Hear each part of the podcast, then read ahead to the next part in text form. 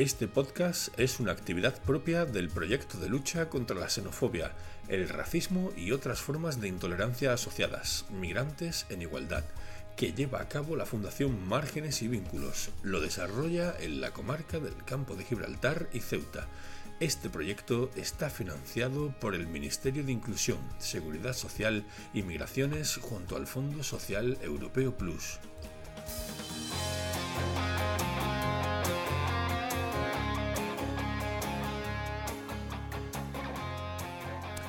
Bueno, pues buenas tardes. Vamos a empezar esta segunda entrevista del de, eh, podcast de Delitos de Odio, Realidad y Conciencia, donde para la hora que toca ahora, pues tenemos eh, a unos invitados eh, muy especiales también, que ellos nos van a hablar de los delitos de odio desde una realidad social o experiencial eh, y para ello os voy a presentar a, nuestros invitados. Por aquí tenemos a Tim Bosan, que es actor y activista, como a él le gusta denominarse, antirracista.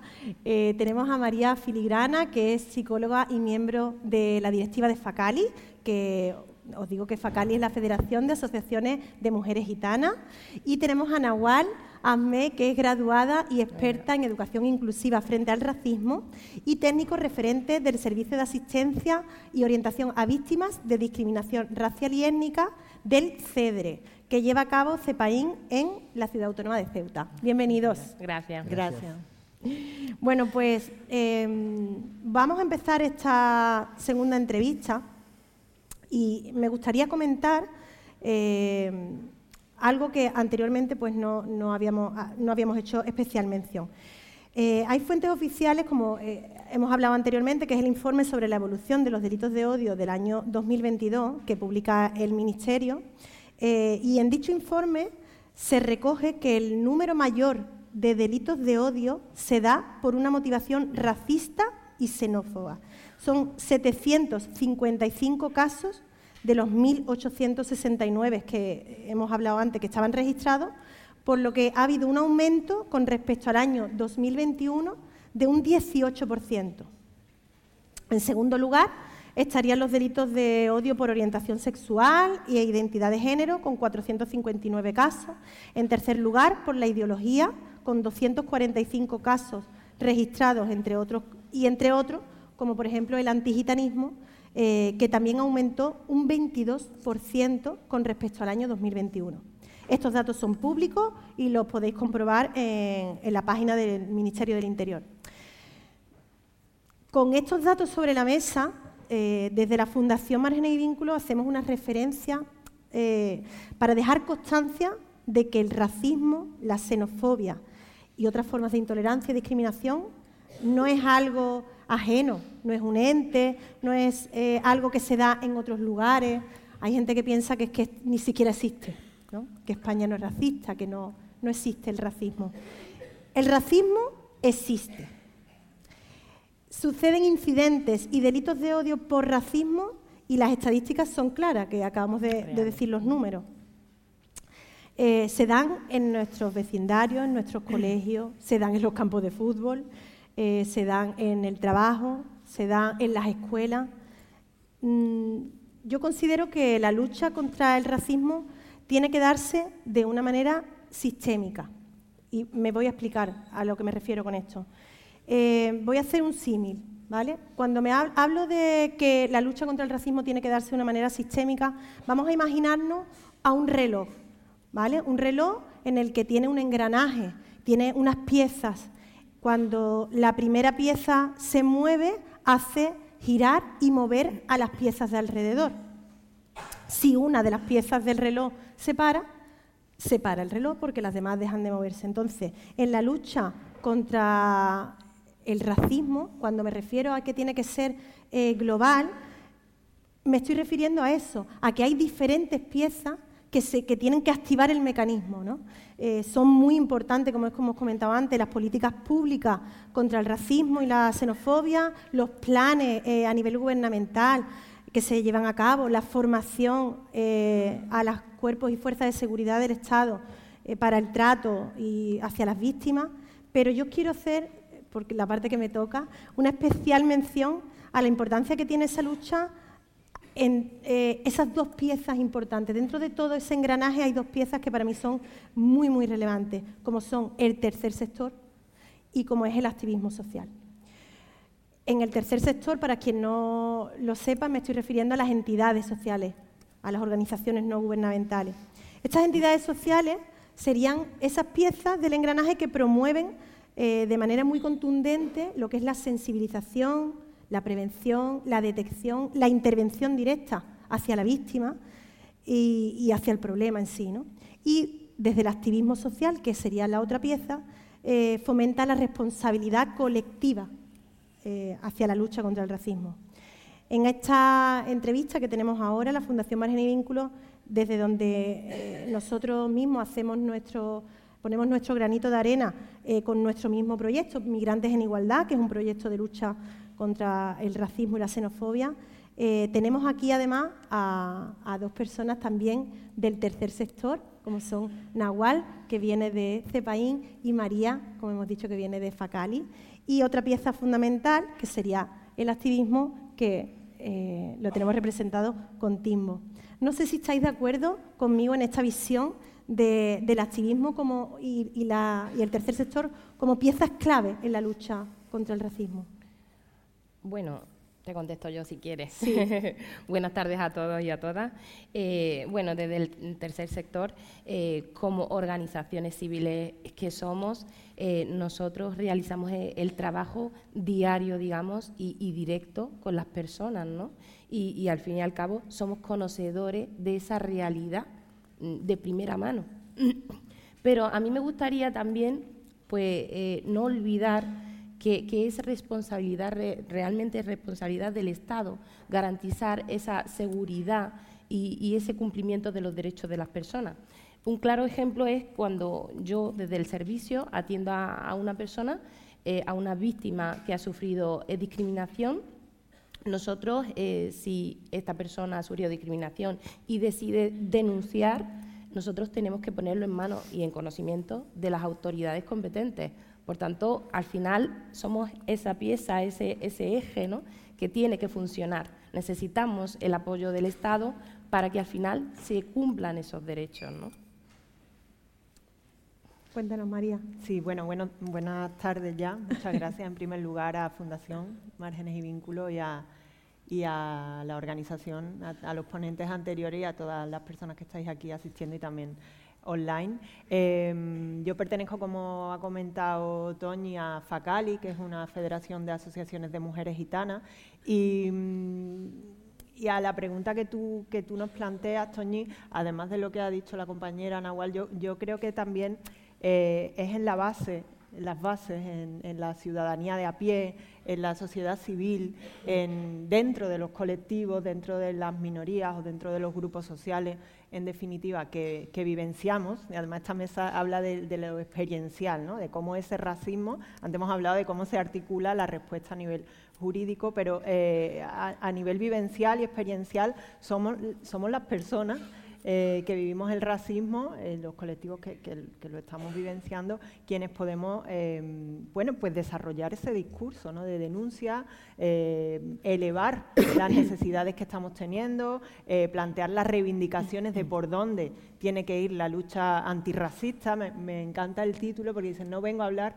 de racismo. Entonces, yo he entendido que venimos a hablar de antirracismo, ¿no? de, lucha contra el racismo. Nosotras y nosotros, eh, bueno, las entidades del tercer sector, que muchas veces venimos del activismo y que nos, nos vamos estructurando a veces de una forma pues, más institucional, eh, somos quienes creamos, quienes tenemos las voces, quienes creamos los discursos, las reivindicaciones, quienes podemos trasladar de alguna manera, por supuesto, con los aliados y con las aliadas, ¿no? porque no, estamos solos y solas, eh, pero somos quienes tenemos la, voz y, quienes creo que, debemos tener eh, esa, bueno, ese privilegio, no sé, una palabra que no sé si encaja mucho porque ser, pero sí que tenemos que tener esa misión de articular el discurso y, la mm. contranarrativa de la que estábamos hablando antes. En ese sentido, somos la pieza clave, yo diría que, en algunos puntos mm. somos el origen de muchos movimientos y muchas respuestas, muchas herramientas que se están dando en otros ámbitos políticos, jurídicos, mediáticos. Entonces, ahí tenemos una labor prioritaria y además podemos servir, ¿no? siendo esas voces y, esos protagonistas de, esta realidad, podemos servir de interlocución con, las administraciones, con, el Estado y, con los gobiernos, que finalmente son quienes tienen muchas más competencias que nosotras como entidades sociales, pero sin duda el engranaje no, no funcionaría si tenemos que esperar a que otras personas externas articulen nuestros discursos o, vivencien nuestra, nuestro dolor, ¿no? porque el racismo al, final nace de un dolor, que, de una injusticia, ¿no? Es lo que mueve. de acuerdo. y además me gustaría añadir, perdona Toñi, que no quiero adelantarme a Cismo. No, no, no. Pero es verdad que nosotros vamos de la mano también de los activistas. Eh, a pesar de que en muchas ocasiones eh, se piensa que las organizaciones al final eh, nos lucramos o intentamos usar a las personas, es totalmente incierto porque vamos de la mano de los activistas y muchos de los activistas están dentro de nuestras organizaciones. Promoviendo esa, esa igualdad de trato y no discriminación. Totalmente de acuerdo. Timbo, en este caso, él es actor y activista, como te, te gusta eh, que te llamen, porque bueno, haces ese activismo social a través del arte. Exacto. Eh, el principio muy buenas y decir gracias por, por, contar conmigo y dar las gracias a las compañeras también que están aquí conmigo y las que estaban antes, por supuesto. Eh, yo me defino como activista porque hoy en día creo que todo el mundo intentamos ser activista cuando sinceramente ni siquiera sabemos lo que es ser activista, ¿no? la gran mayoría mm, cuando muere alguien o cuando pasa algo es cuando ya somos grandes activistas. Por eso no quiero ser activista, quiero ser activista, porque yo denuncio el racismo a través de mi arte y, por eso también me estaba riendo cuando estaban los compañeros hablando tema de hay que denunciar. ¿Cómo voy a denunciar yo sin papeles? ¿Sabes? Eh, claro que sí, se debe hacer, pero es que no desconfío, tengo miedo. Mm. Tengo miedo porque tengo mis motivos para tener miedo.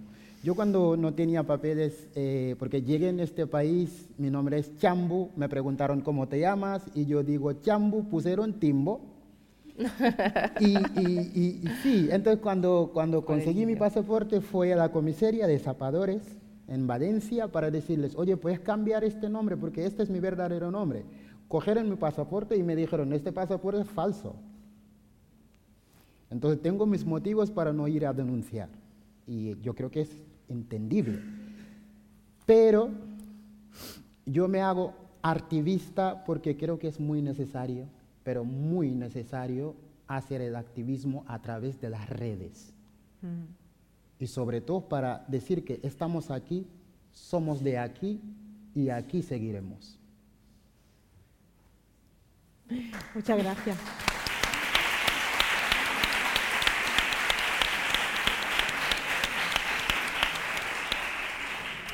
Desde vuestros colectivos, Nahual y María, ¿qué, ¿cuáles son las acciones? ¿Qué proyectos estáis llevando a cabo eh, de lucha contra el racismo y los delitos de odio? Contarnos un poco.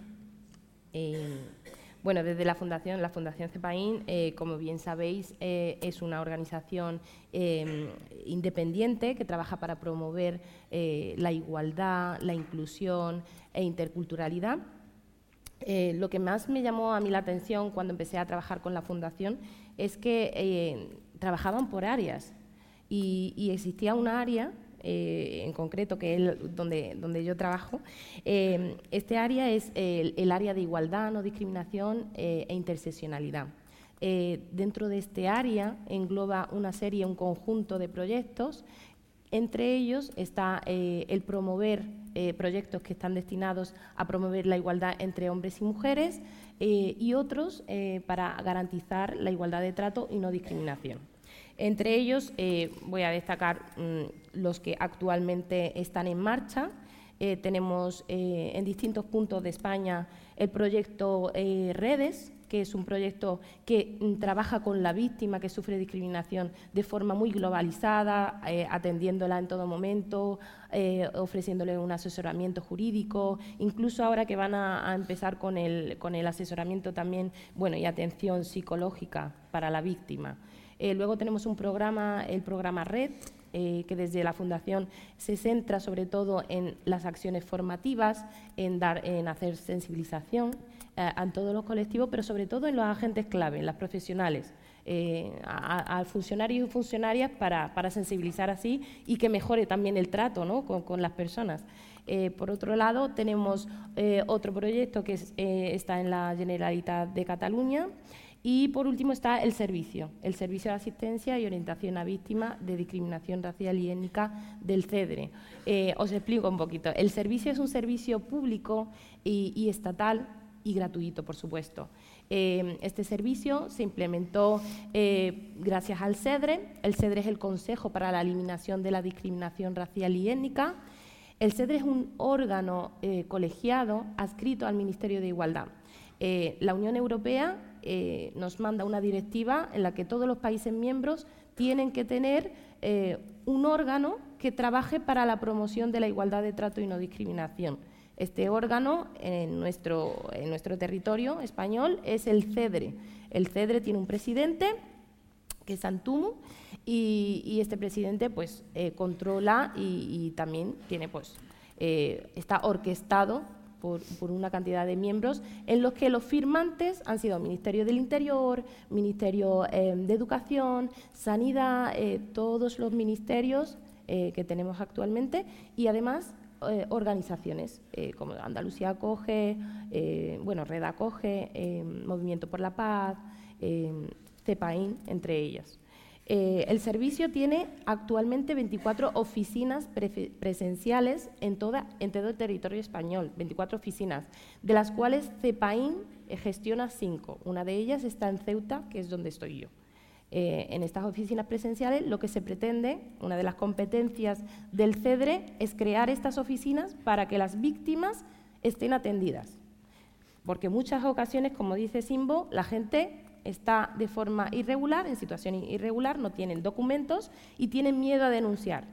Es más seguro para ellos acceder a una oficina presencial que ir a una comisaría a denunciar por miedo. Entonces ellos acceden a nosotros, mm, ahora se implementó también el número 021, no sé si lo sabéis, el 021 es para la atención a víctimas de discriminación racial y étnica, con solo una llamada ellos te asesoran y te derivan al centro más próximo que tengas y desde allí pues lo que hacemos es atenderles, asesorarles. En muchos casos también valoramos la situación, ¿no? Si es de mucha gravedad, hay que ir a los juzgados de guardia para denunciar o a comisaría.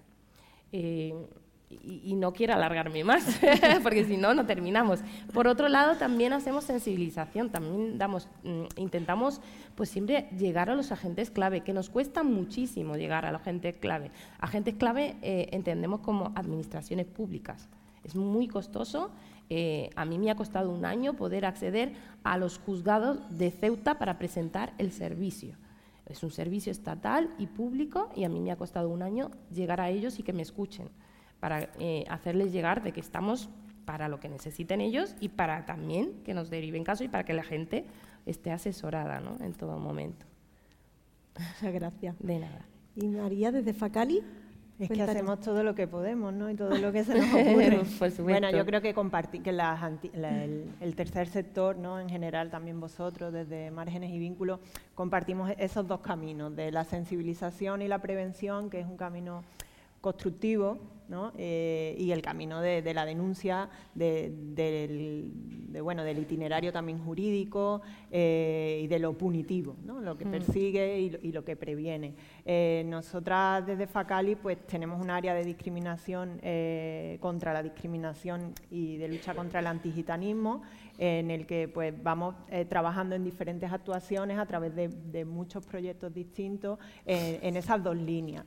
nosotras estamos dedicadas a hacer este tipo de, actuaciones de sensibilización, de acercamiento de, la realidad del pueblo gitano a la, sociedad en general Fijaros que nosotros nos fundamos, bueno, no sé si os habéis dado cuenta que en la mesa anterior, y esto nos pasa mucho, se han nombrado muchos tipos de racismo y el antigitanismo ha quedado un poquito ahí en un segundo plano, ¿no? Hasta que, nos cuesta todavía. Yo siempre digo que, si, eh, lo habíamos hablado en otras jornadas, si los delitos de odio todavía son algo abstracto que nos cuesta definir, cuando lo aplicamos al pueblo gitano es todavía como más difuso. realmente el antigitanismo existe, ¿qué es el racismo antigitano? Bueno, esto está definido ya desde la... hay un consenso europeo, eh, hay una recomendación número 13 del Consejo de Europa que define el antigitanismo como la forma específica de racismo contra las personas gitanas y que se manifiesta pues de muchísimas formas, desde el discurso de odio hasta la discriminación directa, violenta y los delitos de odio y por otro lado también en las condiciones de marginalidad, de exclusión y de falta de acceso de las personas gitanas a muchos derechos como son la educación, el empleo, la sanidad, ¿no? Hay una media una esperanza de vida media del pueblo gitano 15 años inferior a la esperanza de vida de la sociedad en general. Eh, nosotras nos fundamos, y, por ahí quería plantearos en las actuaciones que hacemos, como una federación en clave de mujeres. Nosotras eh, hemos desarrollado lo que llamamos el feminismo romaní. Romaní es una palabra que identifica al pueblo gitano en la lengua romaní, precisamente la lengua gitana, que es una lengua viva en toda Europa eh, y en el mundo entero, menos en España, que se persiguió y desapareció.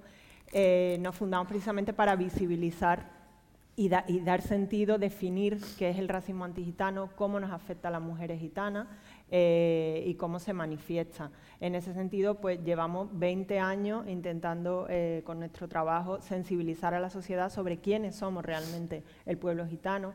no existen formaciones oficiales, por ejemplo, dentro de las universidades. Tampoco hasta hace un par de años se contemplaba eh, los decretos curriculares, por ejemplo, en los coles, que se pudiera estudiar la historia del pueblo gitano. Eh, la investigación, eh, bueno, pues siempre es más minoritaria, hay menos, menos investigación que en otros colectivos, por ejemplo. Entonces, nuestra misión y nuestros proyectos van dirigidos a, a reafirmar nuestra identidad, a dignificar la historia y la identidad del pueblo gitano, luchando efectivamente contra todos los estereotipos y todos los discursos de odio, que son muchos y muy extendidos en redes sociales, yo diría en cualquier parte, pero es verdad que ahí tenemos un canal muy potente, en los discursos cotidianos. Podéis montar no sé, en un autobús mismo y escuchar cualquier comentario sobre una persona gitana, chistes, monólogos, eh, comentarios eh, también en, espacios públicos, administraciones. Entonces, nuestro trabajo va dirigido en ese ámbito a sensibilizar, a cambiar esa imagen tan estigmatizada que siguen teniendo las personas gitanas y a dar una, un, conocimiento más realista. el pueblo gitano y la cultura gitana está llena de aportaciones eh, sociales, culturales, eh, identitarias a esta tierra y, hay que dignificarlo. Y por otro lado, pues hacemos ese trabajo de acompañamiento. Hemos desarrollado un protocolo contra el antigitanismo, que ha sido de las primeras publicaciones que se ha hecho en el ámbito del racismo antigitano aquí en Andalucía, que además está eh, apoyado y, bueno, refrendado por multitud de, instituciones, desde grupos políticos, universidades, eh, colegios de abogados, por ejemplo, ese tipo de, colaboraciones que necesitamos para denunciar también el antigitanismo. Ese protocolo está online, lo podéis descargar. Hay un proyecto que, es muy importante, que es el Observatorio eh, de Lucha contra el Antigitanismo, donde igual que Alercop eh, era una aplicación donde podíamos denunciar, también las, las, entidades sociales recibimos a diario, nosotras a través de nuestro observatorio, nos llega un reporte de, de bueno, vivencias, experiencias de racismo, que a veces son en la vida cotidiana, pero a veces alcanza, alcanzan cierta intensidad, como por ejemplo casos, no sé si conocéis el caso de Peal de Becerro o de Illora que ocurrieron el año pasado, donde eh, bueno, hubo un incidente, hubo un, homicidio y por parte de una persona gitana, de un chico gitano, y la respuesta de la población, de, de todo el municipio, fue organizarse a través de WhatsApp, organizar una manifestación, hasta ahí vale, ¿no? de condena de la violencia, pero lo siguiente que hicieron fue ir al barrio de los gitanos y quemar las casas, eh, destrozar todo el mobiliario, coches. Ahí hay una motivación racista porque no se va solamente a la persona que ha cometido el delito, que igualmente no está bien porque no se puede tomar nadie la justicia por su mano, pero en este caso no se fue contra una persona, no se, no se atacó solo al homicida en este caso, sino que se atacó a toda una población por una característica común, que es que eran gitanos. Entonces, ese tipo de, casos de antigitanismo de alta intensidad, pues intentamos también desde Facalia hacer esa denuncia, a veces jurídica, a veces desde la vía judicial y muchas veces también de la denuncia pública, ¿no? todo este tipo de, declaraciones eh, en redes o en televisión que escuchamos eh, sobre las personas gitanas que son denigrantes, youtubers, presentadores, políticos también en algunos casos, eh, docu-shows o, este tipo de películas o series documentales de entretenimiento donde se nos sigue estigmatizando, se sigue cargando Bueno, de todo ese racismo a las personas gitanas, pues ahí andamos facalis todo el día, que somos las pesadas de la denuncia, pero hay que hacerlo en muchos casos. No siempre es jurídica, lo digo, también hay mucha denuncia pública que eh, entra en el ámbito de lo que estabais hablando anteriormente, ¿no? La libertad de expresión, a veces solo son cuestiones administrativas o se queda en la vía administrativa y no, no es penal, pero bueno, ahí estamos, ahí estamos trabajando. La sensibilización tiene que ir en todos los sentidos a la sociedad, desde la infancia, que lo hacemos en cole, formación a profesionales, eh, colegios de abogados, lo he dicho antes, mm, sanitarios. Últimamente estuvimos en una formación con policía, en el IESPA, con la policía local también. Eh, bueno, intentar, como os digo, erradicar, ponerle nombre al antigitanismo, identificarlo y, hacer, y contrarrestarlo, eh, pues haciendo un discurso afirmativo sobre, sobre nuestra identidad. Hacemos muchas cosas, yo os invito a que entréis en la página web porque yo soy incapaz de, escribir todo, todo, lo que se hace. Porque mis compañeros trabajan al triple de revoluciones y, bueno, lo que podemos también, siendo una entidad social que a veces no tenemos todas las herramientas que, podemos, pero creo que con eso. Es lo que tú dices, María, hay que al final se trata de visibilizar una realidad, como habéis comentado anteriormente, ¿no? No todos los casos que llegan después eh, se encauzan por la vía judicial porque son incidentes, no son delitos, son, quedan en incidentes racistas que no se puede, eh, no puede prosperar como un delito porque eh, falta. Pero bueno, ahí estamos en, esa lucha, ¿no? Y tú, Timbo, que bueno, pues eh, yo os invito a todos a que conozcáis un poquito sobre su historia. Él hace muy poquito ha presentado una película, eh, si no me equivoco. Una vez en Canarias. Érase una vez en Canarias, se estrenó hace nada esa película que bueno, un poco también eh, manifiesta esta situación, toda esta situación de personas que están llegando a las costas canarias y todo este horror que, que, se está, que viven estas personas, ¿no? Y tú has comentado que haces este activismo a través de, las redes también, ¿no? Este activismo, como te has comentado. ¿Cómo lo concibes tú? Eh, cuando hablamos, cuando hablas de la, inmigración, y siempre creo que el problema que tenemos aquí en España, ¿no? porque estoy aquí, en las puertas de Europa, eh, no tenemos conocimiento del otro continente que tenemos al lado de hecho está aquí al lado, ¿no?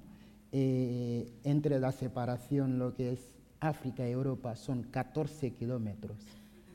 Pero yo creo que el problema es que eh, no nos conocen. O sea, nosotros tenemos una visión desde África, una visión muy equivocada hacia Europa, pero también Europa tiene una visión muy equivocada hacia África. Eso es la verdad. Y a mí me gusta cuando hablar de la inmigración, hablar de los problemas que hace que las personas inmigrantes cogen estas pateras viniendo aquí y sabiendo que podemos morir. Yo lo intenté cuatro veces, llegué en España en cuarto intento y estaba dispuesta a intentarlo, intentarlo y intentarlo hasta la muerte. ¿Por qué? Porque lo que perseguía en este momento era mis peces. Eso es la verdad. O sea, la palabra pobre, por ejemplo, no existe en mi idioma. La palabra racista tampoco existe en mi idioma. La palabra discriminación tampoco existe en mi idioma.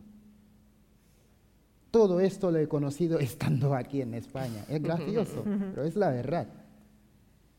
Entonces, creo que no llegaríamos a conocer esto si los gobiernos del Occidente hubiese dejado de saquear mis recursos.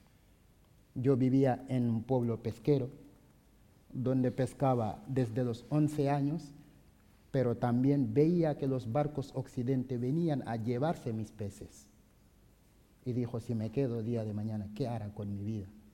La gran mayoría de las personas inmigrantes que venimos aquí, venimos aquí persiguiendo nuestros peces y nuestros recursos. La gran mayoría de las personas inmigrantes que vienen aquí vienen persiguiendo su dignidad.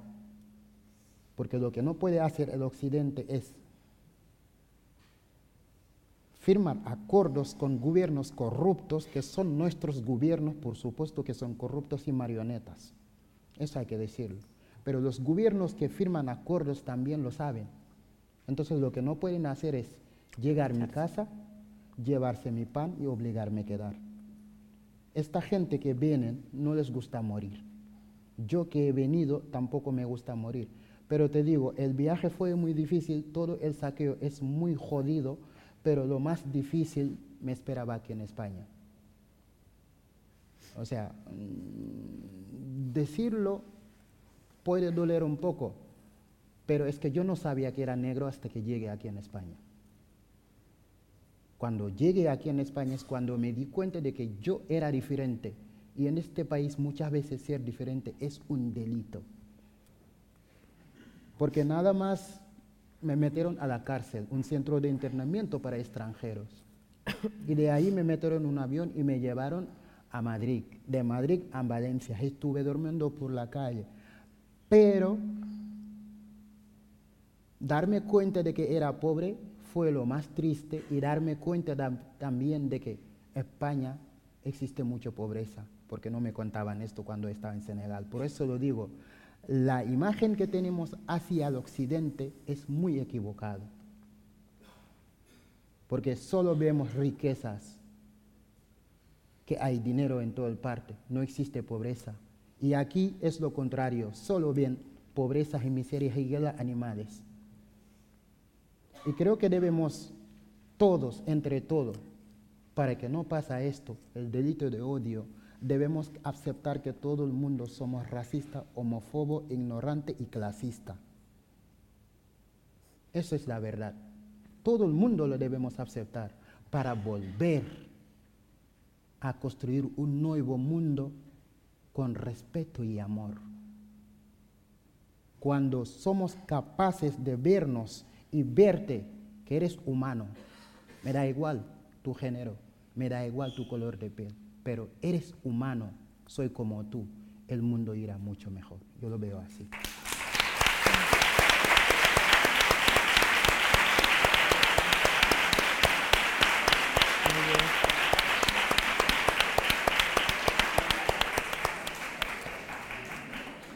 Has dicho una frase que tenemos aquí a Ibrahim Ba también, que lo entrevistamos en el podcast hace unos cuantos meses, y, me ha recordado a una frase que igual me dijo él, lo más duro no fue, eh, o sea, todo el viaje fue durísimo, pero mm, una parte muy dura que no se esperaba fue al llegar a España, que no es todo tan bonito como aparentemente parece, no te están esperando con rosas y con abrazos. Esto es, duro porque llegas aquí en una situación y hay compañeras también que trabajan en, en centros para menores no acompañados, que tú fuiste también un, chico, un menor. no, no, acompañado, que lo viven, ellas lo, comentaban también, que lo vivencian, que estos chicos vienen con una idea muy distorsionada de la realidad y de lo que es esto y, después tienen que, que, deconstruirse para volver a construir. Al final, pues eh, hay que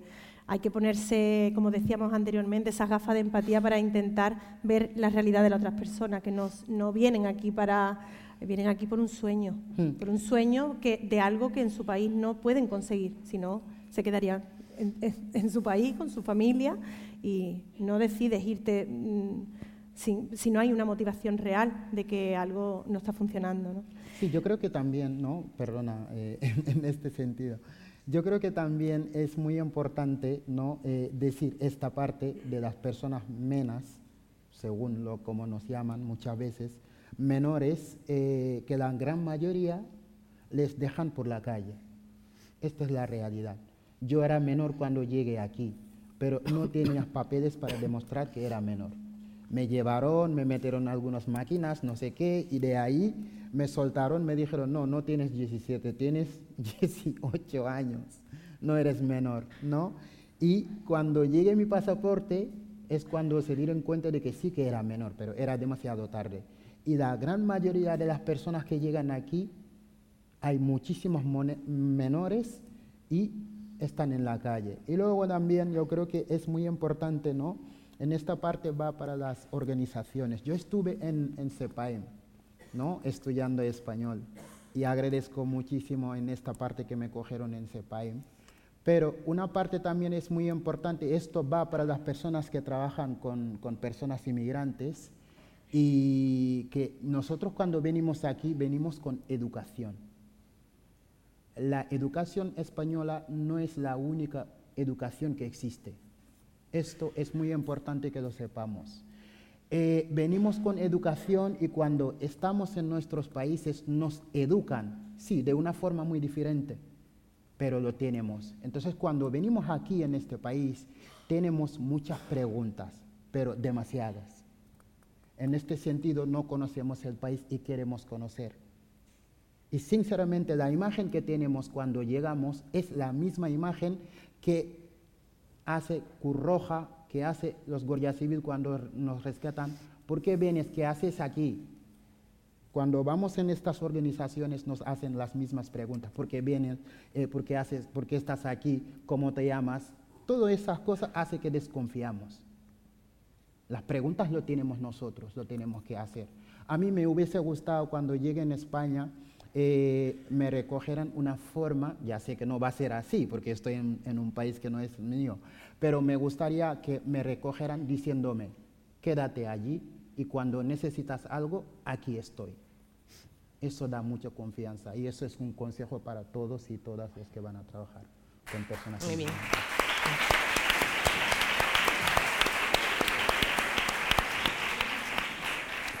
Me gusta que lo hayas comentado porque aquí tenemos estudiantes de ciclos de integración, entonces, bueno, pues eh, van a ser futuros agentes sociales y, viene bien eh, que sepan este tipo de cosas.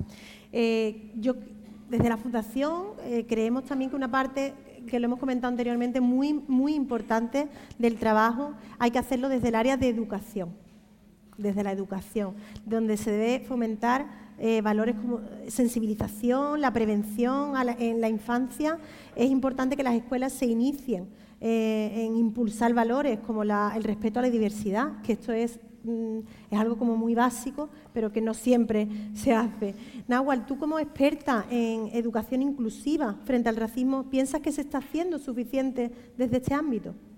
Sí, yo tengo que decir que tengo que dejar de lado mi posición como técnica del servicio y, posicionarme como maestra, ¿no? que, es lo, que es lo que que soy realmente como docente. ¿no?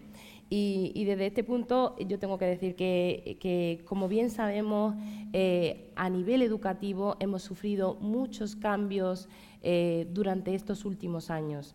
Eh, se han producido muchos cambios de legislación, muchos cambios de, normativas y, muchos cambios en los currículos.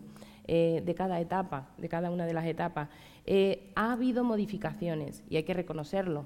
Con la LOMLOE eh, se ha implementado un nuevo modelo de enseñanza basado en el diseño de, universal, diseño, diseño universal del aprendizaje, en los que sí que se han modificado aspectos relacionados con este tema sobre la discriminación y en los que se reconoce como uno de los objetivos principales eh, poder desarrollar esa capacidad en alumnos y alumnas, eh, el poder concienciarles y que conozcan las realidades, ¿no? las diferentes realidades sociales que existen, las diferentes culturas, eh, la no discriminación racial y étnica, cosa que no aparecía en currículos anteriores.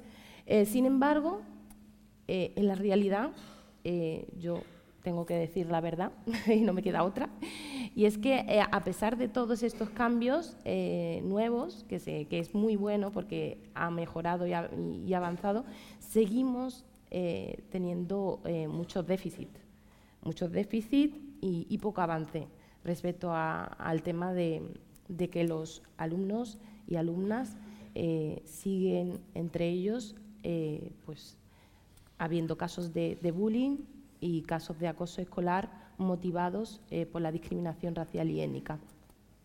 Eh, el tema no es ese, el tema es que es muy, eh, siguen en los centros educativos intentando o teniendo, tienen tendencia como a invisibilizarlo y en muchos casos lo justifican con otros argumentos, con, con otros argumentos, no lo, no lo visibilizan como, como es, que es discriminación. ¿No?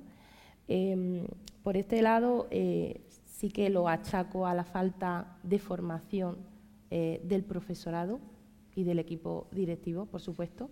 Nosotros desde, nuestro ámbito intentamos siempre eh, llegar a la administración, a la dirección provincial, en este caso de Ceuta, Dirección Provincial de Educación, para intentar pues, ofrecerles formación al profesorado sobre estos temas. ¿Por qué? Porque hay muchos profesores y profesoras que, o maestros y maestras que durante los años de facultad pues, no han tenido el conocimiento suficiente o no se ha centrado, no se ha especializado en estos temas de, la intolerancia, de la discriminación y la forma conexa de intolerancia. Entonces, hace falta, hace falta saber cómo, cómo llegar, porque sí que se trabaja la educación transversal, sí, pero durante las situaciones de aprendizaje que se van desarrollando en el aula, debe, debe hacerse eh, constar y debe, debe, debe mm, notarse. ¿no?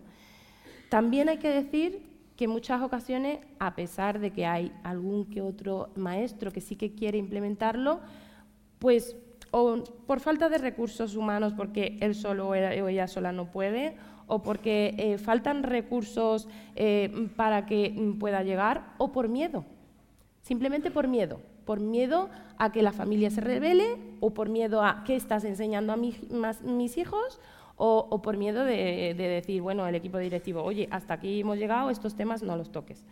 Eh, entonces hay, que tener también en cuenta eh, esos factores.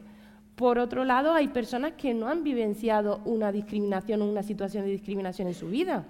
La desconocen, por tanto, para ellos no existe la discriminación no existe, el racismo no existe porque como yo no la he vivido, pues yo no creo que, exista, ¿no? Entonces hay que llegar, hay que llegar eh, a través de las formaciones como, he repetido para que la gente, pues, pues los profesionales estén, estén al tanto de esta situación y que, y que podamos entre todos controlarla.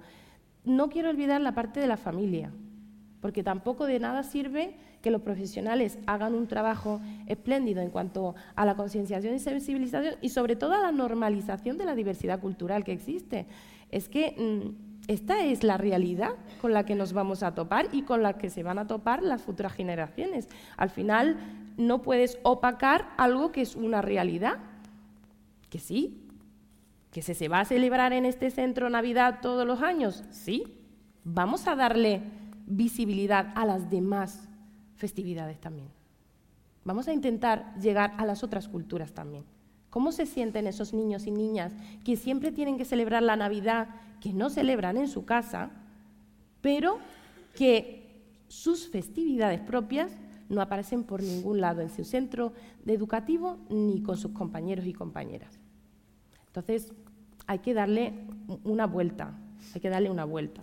Y por otro lado, como decía, las familias tampoco se puede hacer eh, el, empeño de intentar llegar a los alumnos y que luego, cuando salga de casa, eh, eh, la niña llega a casa, se sienta en la mesa y escucha a sus padres decir, es que el morito este me tiene harta. El negro ese está todo el día pidiendo, es que me tiene harta. Cosas así. El niño va construyendo lo que tú, la base, la construye contigo, con la familia. O sea que al final, eh, al final esto es un inicio, es una base. El, niño, tal cual lo que escuche, al final reproducimos. Nosotros mismos, cuando somos adultos, nos fijamos y decimos, estoy reproduciendo lo mismo que hacía mi madre, mm. estoy haciendo lo mismo que hacía mi padre. En muchas ocasiones es verdad que cuando somos adultos pues decimos, no, esto no está bien y nos corregimos, ¿no? nos autocorregimos.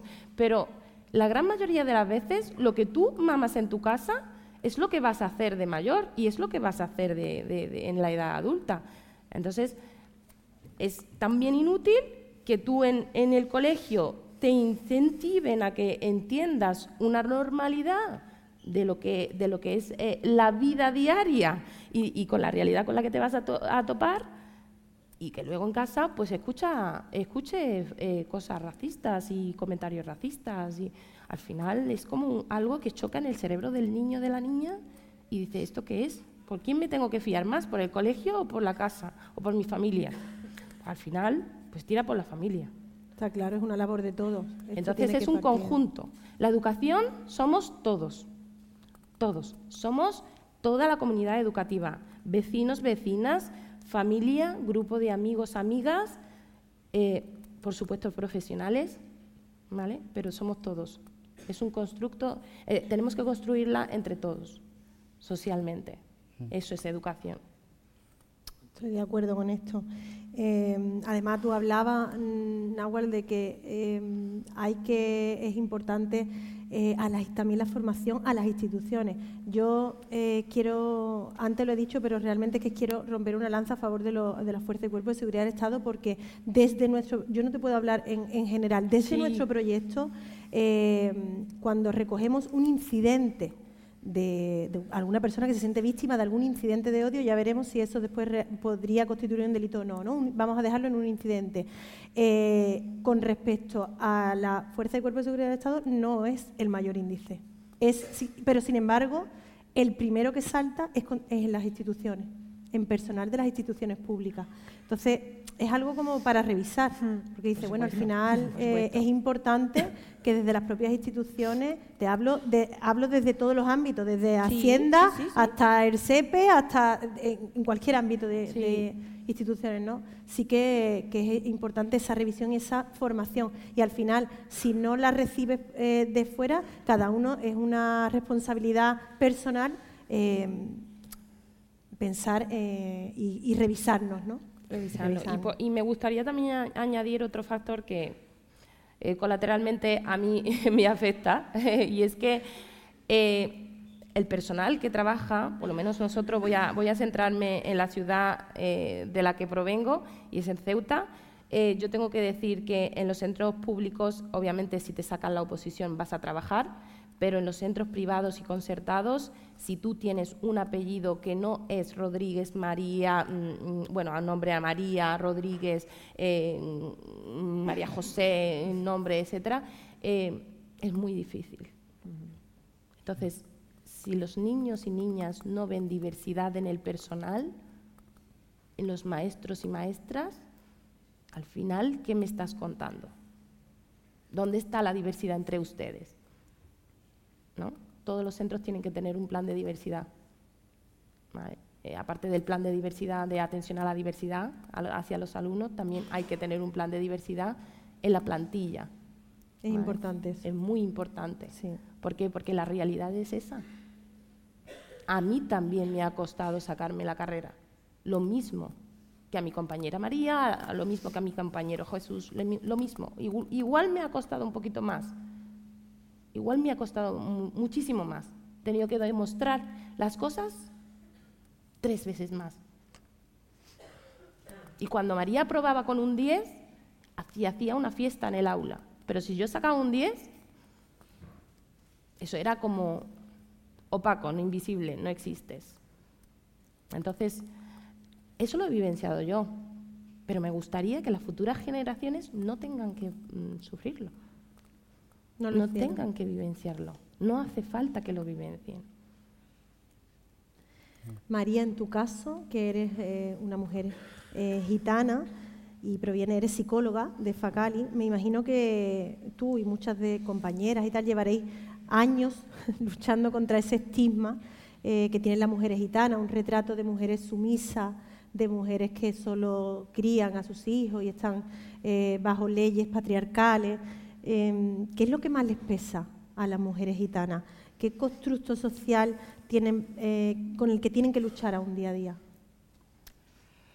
Bueno, eso engloba muchas cosas, ¿no? pero centrándonos en lo que estamos hablando hoy, en, el sentido del discurso de odio, que es la base de los delitos de odio, que, de eso hablábamos ¿no? precisamente, em, el discurso social que hay sobre las mujeres gitanas eh, es muy estigmatizante, es discriminatorio, es violento y, yo uso esta palabra, o sea, creo que define muy bien denigrante, ¿no? Eres no solo las mujeres gitanas, en, realidad también los hombres gitanos, por supuesto, mm, y yo le extendería a todas las personas que, llamábamos racializadas.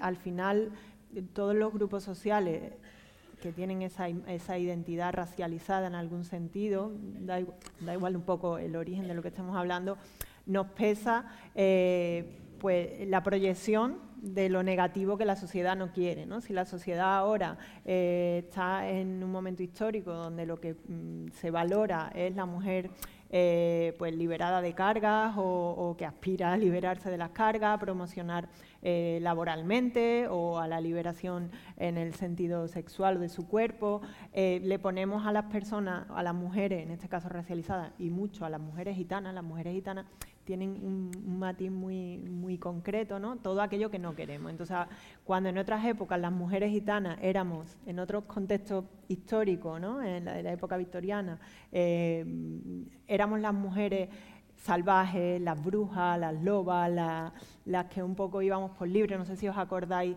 eh, de la Carmen de Merimé, de esa obra ¿no? que todos hemos visto, o esas imágenes de, de Lola Flores, ¿no? De esa gitana pispireta que tenía mucho arrojo. Bueno, sois jóvenes, pero Lola Flores la, conoceréis todos y todas. Eh, durante mucho tiempo las gitanas éramos las rompedoras, las transgresoras, las brujas, las que transgredían todo eso y, iban como con esa imagen, ¿no? De ahora que la sociedad espera eh, que las mujeres sean justo eso, que estén más liberadas en muchos sentidos, eh, las gitanas somos las sumisas, las retrógradas, las machistas. Parece que las gitanas hemos inventado el machismo, como si viviéramos en un contexto que no fuera patriarcal y resulta que solo nosotras llevamos a cabo ciertas prácticas culturales o mm, eso carga sobre nosotras de una manera muy fuerte porque yo como psicóloga que me interesa el tema de la identidad, si lo ponemos en una situación del contexto, bueno, pues tú eres así porque, no sé, por, algo de, tu, de, tu, familia, ¿no? porque has vivido en ese contexto. Tal. Pero cuando lo cargamos en la identidad, a ver si soy capaz de explicarlo, eso es muy difícil de mover, es muy rígido. ¿no? Yo puedo cambiar de trabajo, puedo cambiar de país, puedo cambiar de equipo de fútbol, que es más raro, pero no puedo cambiar ciertos aspectos de mi identidad. Entonces a las gitanas se les ponen esos estereotipos, esas imágenes de una manera cultural es que eso es por su cultura. Mm. Claro, una niña gitana que vive en un barrio, aquí en Algeciras, por ejemplo, para no irme muy lejos, o en la mm. línea, o me da igual, en Madrid, ¿no? donde sea, que vive en un contexto mm, deprimido, con falta de recursos, que no tiene referentes positivos, porque no ve que otras mujeres gitanas promocionen, yo que sé, académicamente, y se le dice que eso es por ser gitana, bueno, pues entonces aquí no hay nada que hacer, porque entonces tienes que volver a nacer para poder cambiar. Eh, eso pesa mucho, inmoviliza mucho, paraliza mucho. Todo el discurso social racista que hay sobre nosotras, sexista sobre nosotras, no sé si habéis visto, por ejemplo, el GC King, ¿no? Se llama sí, El programa de cuatro, sí. ¿Os acordáis de la Rebe? Yo no lo he visto, pero bueno, me lo tengo que saber porque si no, no podría hablar aquí. bueno, pues una imagen de una chica gitana menor de edad Imagina qué pasaría si no fuera gitana, en una menor de edad, ¿no? Esa hipersexualización, ¿no? La gitana era la que se quería casar, está preparando su boda y hay un montón de capítulos ahí, y ella súper con su melena y tal. Ese tipo de imágenes son las que reciben las niñas. No hay referentes de mujeres gitanas en, promocionando en, lo mediático, por ejemplo, de referentes positivos, ¿no? Mujeres, bueno, se dedican a lo que quieran, pero que son civilizadas. ¿no? En nosotras pesan, yo creo que hay dos tipos de estereotipos. Unas que hablan de, lo que, de cómo vivimos, ¿no? somos gente que no trabaja, que vivimos de las ayudas, que vamos un poco al abuso, a la delincuencia, al trapicheo, y después también sobre mm, cómo somos, ¿no? Pues somos esas mujeres sumisas, machistas, que solamente queremos tener hijos, casarnos, que, oye, que respetar, ¿no? Pero parece que, de ahí no, nos podemos salir. Esas son las imágenes que a nivel mediático en Internet circulan constantemente sobre nosotros. Solo tenéis que poner en Google gitana, o saldrá algo de Facal y espero, o de otras entidades, pero la imagen eh, es muy negativa. Yo eso lo catalogo incluso como violencia. Cuando hablamos de violencia, eh, me refiero a la infancia, ¿no? Mm, de proteger a los niños de la violencia, eh, a los niños y a las niñas, de intentar frenar el bullying, esas imágenes de las mujeres gitanas encasilladas con esa identidad denigrada y estigmatizada y rígida, le llega a nuestras niñas. Y las niñas se lo creen, y las adolescentes lo asumen, y las personas que vivimos el racismo interiorizamos el racismo. Hay un racismo que psicológicamente lo interiorizamos y tú ya te retraes, tú ya sabes que, uff, que claro, de eso, tenso, ¿no? de eso es lo que hablábamos en la infradenuncia. que, ¿Por qué se da tanta infradenuncia? Porque muchas veces las personas no son conscientes de que están siendo víctimas, porque lo tiene, lo que tú estás diciendo precisamente ahora, lo tienes tan interiorizado como que esa es tu identidad que no lo vives como racismo cuando está claro que, que lo es. Es un efecto psicológico, ¿no? El racismo mm. internalizado. Nosotras denunciamos mucho eso porque intentamos que las mujeres gitanas hemos hecho nosotras mismas este proceso. ¿no? Yo internamente me hago mi propia terapia, mi autoterapia, ¿no? y, intentamos salirnos de, ese estereotipo, de esas imágenes. Y nosotras como Federación de Mujeres Gitanas, que hablamos de feminismo hace 20 años, éramos como, perdona, la gitana, se puede ser gitana feminista, mm. Mm, era demasiado, rompía demasiado los moldes. Entonces, eh, intentamos hacerlo en, la etapa adulta con otras mujeres y, desde ese acompañamiento mutuo, pero a nosotros nos preocupan mucho las niñas y las mujeres, porque si ponemos esos estereotipos y les decimos que ellas solo sirven para eso, o que eso es lo normal en su cultura, claro, es que la violencia de género, los gitanos como son más machistas, estas son frases verídicas, ¿no? Cuando vas a denunciar. Se escuchan, Entonces, claro, para mí eso es bullying también, institucional, cuando ocurre en la escuela, eh, como decía Nahual, cuando no se representan a, a otros grupos sociales en, las escuelas, y es violencia. Para mí es, también, hay que luchar contra ese tipo de violencia. El racismo es violencia. Y el racismo habla de discursos sociales mm, que denigran a la gente, que la subordinan. Y si se lo estamos mandando a las niñas, a los niños, ya de cualquier colectivo, en esa etapa tan vulnerable en el que los Donde niños se están configurando ¿no? sus identidades. Entonces hay una distorsión muy fuerte. ¿Qué hemos hecho nosotras desde FACAL y qué intentamos hacer constantemente? Pues romper esa imagen. Que hay espacios y hay barrios y hay familias donde podemos identificar perfectamente todo ese discurso social, porque como os digo, es una labor que tenemos que hacer internamente de cuestionarnos quién nos ha dicho lo que es ser gitano. Hmm. Porque lo que nos dicen en los medios, en redes, no sé yo quién quisiera, ¿no? Somos los que nos gusta vivir en chabola, los que vivimos de la delincuencia, los que nunca progresamos, no nos queremos integrar en eso de la integración. Entonces, claro. Eso se escucha mucho, sí. Es que, es que, claro, pero es que yo, yo reconozco aquí que, se pasa realmente mal, ¿no? Que tienes que estar constantemente haciendo pedagogía porque en cualquier contexto yo voy en tensión, porque digo, ya voy a escuchar, ya me ha tocado. No, es que claro, tú sabes, pues se montó un gitano y no vea, el gitano. y ahora tú qué dices, te quedas callada, hablas. por eso, por eso te he preguntado por esos constructos sociales, ¿no? Que, que están marcados muy a fuego en la sociedad, porque yo quería traer a la mesa ese, esa parte de las creencias, los estereotipos que hay, los bulos infundados que perduran y perduran en la mente colectiva, como que los inmigrantes vienen a quitarnos nuestro trabajo, que los gitanos nada más que hacen tocar la guitarra, que las eh, chicas árabes pues eh, nada más que vienen y tienen hijos y no tienen una unas ilusiones, no tienen eh, proyectos. Em, al final son esos bulos que perduran en la mente colectiva y que realmente hay que combatirlos, como decía la inspectora, con esa contranarrativa, pero que cuesta mucho trabajo y hay que estar ahí. ¿no? En vuestro caso, eh, Nahual es una chica árabe que no lleva Elilla, María es una chica gitana que eh, ambas son eh, técnicos y son, han estudiado estudios superiores. En el caso de Timbo, que además es actor y desarrolla la profesión, ¿con qué creencias racistas os seguís encontrando? primero decir que ahora entiendo por qué los gitanos me dicen, es que los negros somos primos. y, a ver, yo creo que eh, me gustaría dejar muy claro una cosa. Creo que aquí estamos contando las cosas que nos pasan, pero es importante también no dejar claro de que en este país hemos encontrado con gente buenísimo, maravilloso con aliados y aliadas que siempre han estado y siempre seguirán estando. Eh, todo eso decirlo de que yo creo que la gente buena que, que me han echado un cable en este país eh, no necesitan que les digo gracias, porque me lo han hecho desde el amor y desde el respeto y desde el corazón. Entonces estas personas, si me están viendo ahora mismo, sé que igual me estáis viendo, pero no necesitan que les digo gracias. Y como la gran mayoría que están aquí, también que siempre han estado con personas inmigrantes y con personas gitanas y con personas casi todos, digamos, ¿no?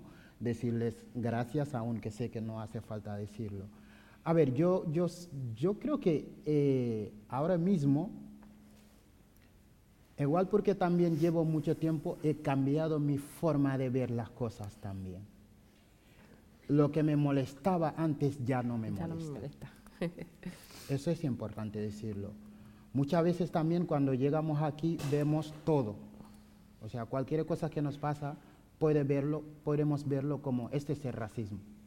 Eso es importante también, ¿no? Trabajar, trabajar conjuntamente entre todos podemos hacer un gran trabajo y ahora mismo lo que nos toca hacer para mí, desde mi punto de vista, es buscar soluciones. Claro. Hablamos de racismo, sí, he mm. sufrido de racismo, sí, seguiré sufriendo de racismo, sí, pero vamos a buscar soluciones. ¿Qué es lo que podemos hacer para que este, por lo menos, podemos reducirlo? O sea, yo hace, hace unos cuantos años eh, mm, daba charlas en los colegios, en los institutos, ¿no? Y de esta forma me di cuenta de que estamos haciendo un cambio brutal. Y cuando llegué en este país, lo mismo. O sea, yo no tenía referente. Quería ser actor. Quería dedicarme al mundo del cine, el teatro, pero no tenía referente. Y tuve que convertirme, ser mi propio referente para poder ser referente de Ibrahim, que lo dice hace poco, de que si está estudiando lo que está estudiando, si está haciendo lo que está haciendo, porque ha llegado a este país, ha visto a alguien como yo. Yo no tenía esto. Entonces vamos a empezar a construir. Vamos a, vamos a empezar a vivir. Aquí la gente habla de sueño. Yo no sabía que existía soñar. Esto me lo ha aportado España. Yo no sabía que era pobre hasta que llega a España. Me lo ha aportado España. Yo no sabía que existía una lucha que se llama lucha antirracista hasta que llegue a España. Todo eso para mí es algo bueno, porque a través de esto que he conocido aquí, estando aquí en España, hace que hoy quiero ser referente para poder ser referente de Ibrahim y de todas las personas que están aquí en esta sala. Desde mi punto de vista, sigo sufriendo racismo y voy a seguir sufriendo racismo, pero voy a seguir estando aquí, les gusta o no les gusta. Yo lo veo así. Muy bien.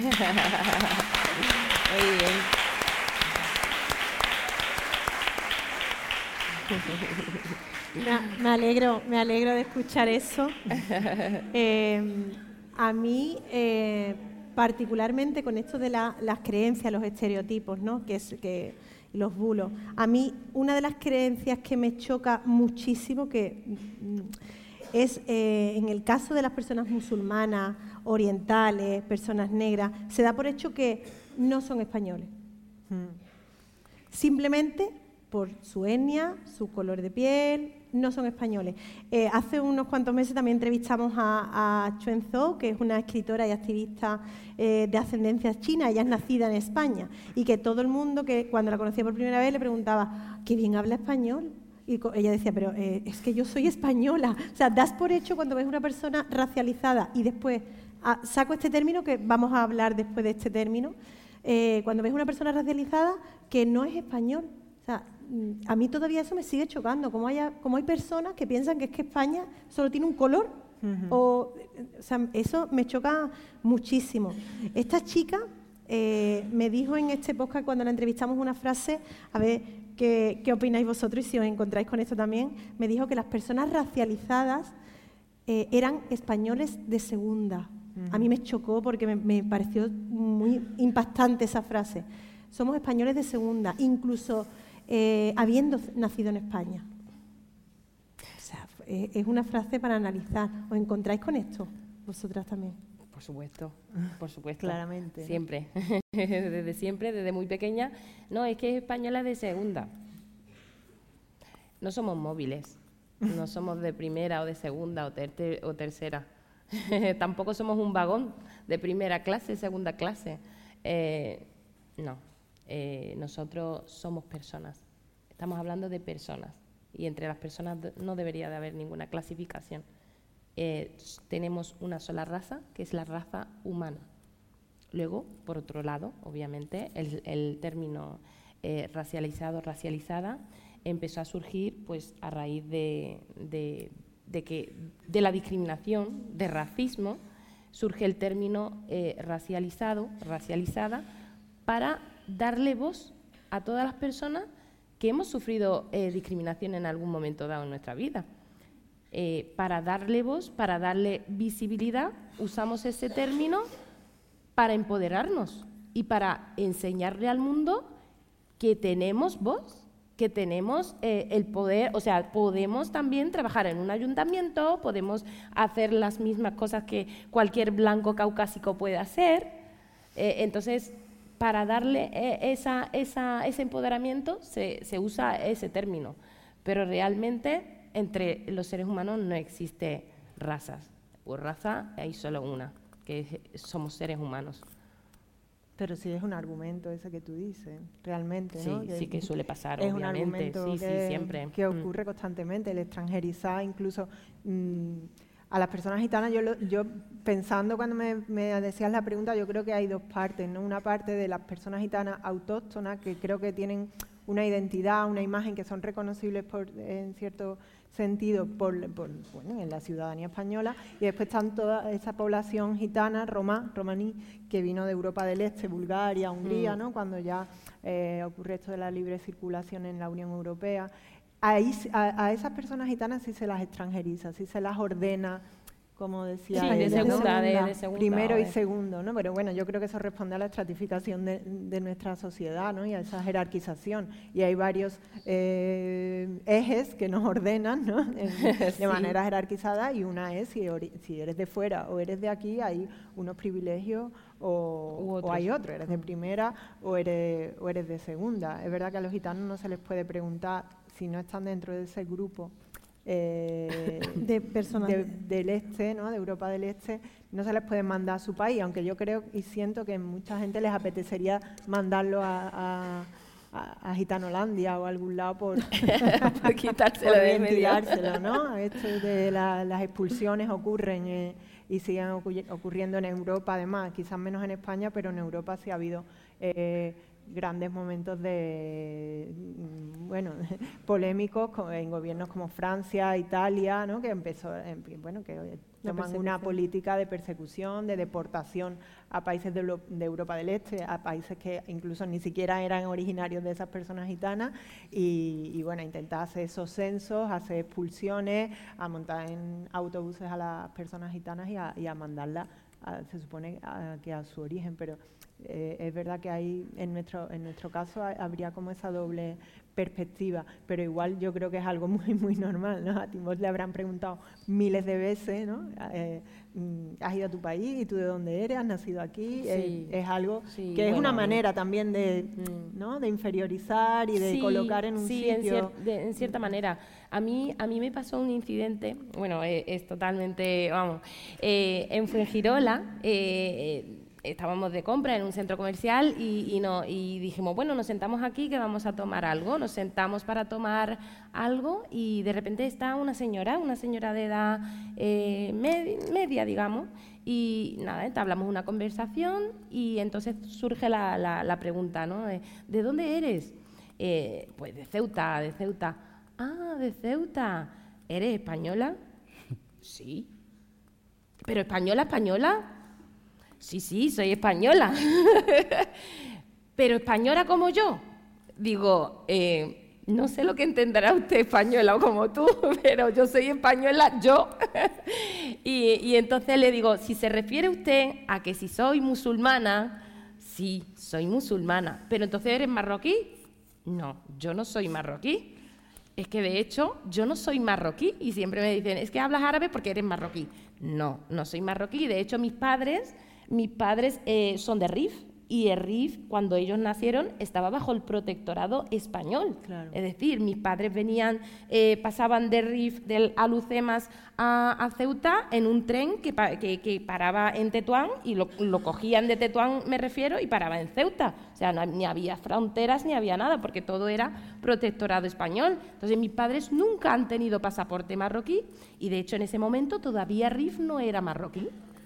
Mis abuelos vivían en Ceuta y, mi padre y mi madre mm, todo el rato iban y venían, ¿no?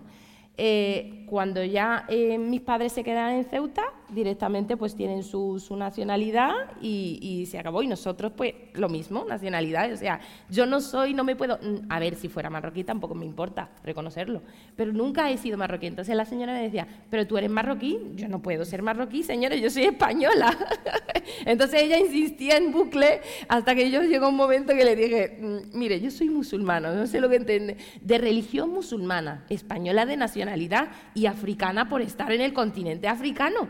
Y, y dice, ah, bueno, Vale. y, ella como que, vale, pues venga. Así que al final tuvimos que dejar la, conversación porque iba más y al final se iba a convertir todo en... y, como, ¿Y cómo trabajáis de funcionarios? Ah, ¿os dejan trabajar de funcionarios siendo marroquí? No, señora, no soy marroquí. Y era como un poco... Un bucle. Sí, hay personas como que le cuesta ver esa, esa parte, ¿no? Sí, claro. Eh, es, es, algo que, que suele, nos pasa mucho también a nosotros cuando trabajamos con, con las personas ¿no? y hacemos sensibilización. Eh, bueno, volviendo al término, este término que hemos empleado de racializado, que para el que eh, no lo conozca, es un término que se utiliza para unar a los colectivos no blancos. Da igual eh, qué tipo de colectivo sea, pero se refiere a los colectivos que no sean blancos. Y, que al final lo que se utiliza es, como tú has dicho, Nahual, para reivindicar la existencia de estos colectivos. ¿no? Voy a dar una definición que dice el periodista Monjaguero en un artículo para un periódico y él dice que eh, la palabra racializado y racializada es una manera desde la que describir la categoría racial. Es una categoría más, como puede ser el género, la sexualidad, eh, y estrictamente una persona racializada es alguien que recibe un trato favorable o discriminatorio en base a la categoría racial que, se le atribuye desde la sociedad. Vosotros, eh, como personas racializadas, em, eh, ¿os sentís identificados con esa palabra? O porque bueno, esto se, ha puesto en debate y hay personas que mm, cada uno tiene como una, se siente identificado con la palabra y piensa que es importante eh, traerla y, hacerla visible y otros que piensan que no. ¿Cómo, cómo sentís vosotros con, cuando se habla de personas y se os categoriza como personas racializadas? Eh, yo creo que a mí, a mí eh, desde mi punto de vista, no me importa que, me, que me llaman personas racializadas. Todo menos, eh, menos de color. y, y todo menos llamarme negro cuando ni siquiera me conoces. Sinceramente, a mí cuando me diriges como persona, porque cuando quiero saber cómo te llamas, te lo pregunto, ¿no? Entonces yo creo que no me importa que me llamen persona racializada, para nada. Me gusta o no me gusta, me da igual, sinceramente. Y, pero necesito que me llamen con respeto. ¿Cómo te llamas? Timbo. ¿De dónde eres? Pues te puedo decir de Senegal o de España. Pero no me importa. Yo, desde mi punto de vista, no me importa que me llame persona racializada, aunque tengo nombre. ¿Cómo? Timbo. Llámame Timbo. En vuestro caso, ¿sentís identificada con eh, este...? Sí, lo mismo que, Timbo. Yo, como he explicado antes, para mí existe una sola raza y, lo mismo, racializado, racializada, si es un término para darnos voz, pues a mí no me, a mí no me, enorgullece hmm. sentirme racializada.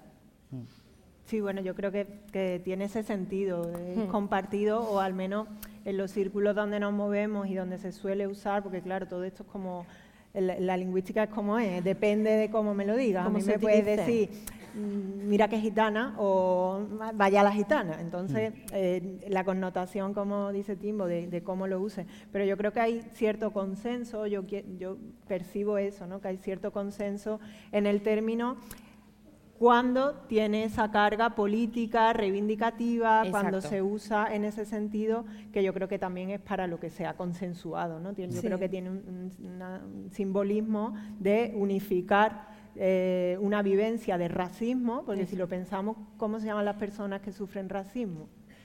Eh, mm discriminadas por origen étnico-racial, pero no hay una palabra. Entonces, quizás racializado es una manera de poner el foco en las personas que eh, se nos categoriza en, dentro de, diferentes grupos étnicos o raciales y que no estamos de acuerdo, que esa es la connotación importante, que queremos reivindicar a través de esos términos o lo usamos para definir un sentir común y, llevarlo al, discurso político, al, debate público, social. Yo creo que, por ahora es útil, siempre cabe la polémica y además nos encanta hacer ese tipo de análisis y a veces nos perdemos en si interculturalidad, eh, integración, inclusión y bueno, son términos y son conceptos que, que son necesarios como cualquier concepto, pero que no tampoco nos perdamos en la terminología.